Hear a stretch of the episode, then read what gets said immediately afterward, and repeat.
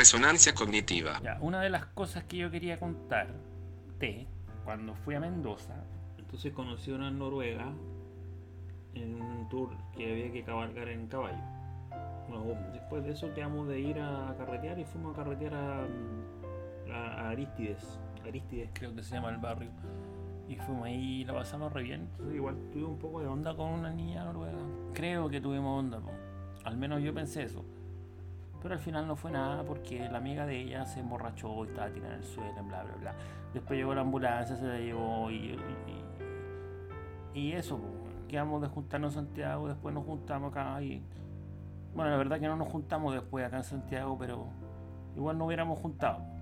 Pero una de las cosas que en ese rato, entre que volví de Mendoza y que estaba en Santiago, investigué un poco de Noruega, pues entonces igual me gustaba aprender noruego y algunas palabras y, para tener algún tema de conversación. Pues.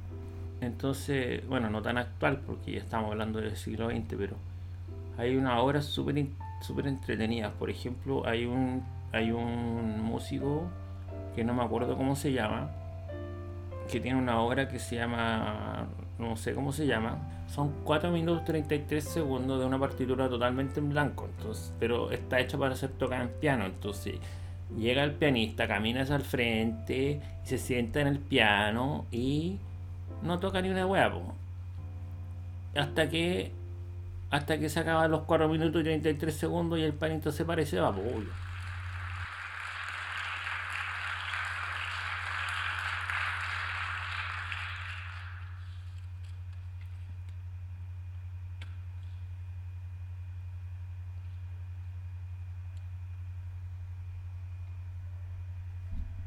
Otra pieza muy interesante de la música contemporánea es esta compuesta por Karl-Heinz Stockhausen, cuarteto para cuerdas y helicópteros.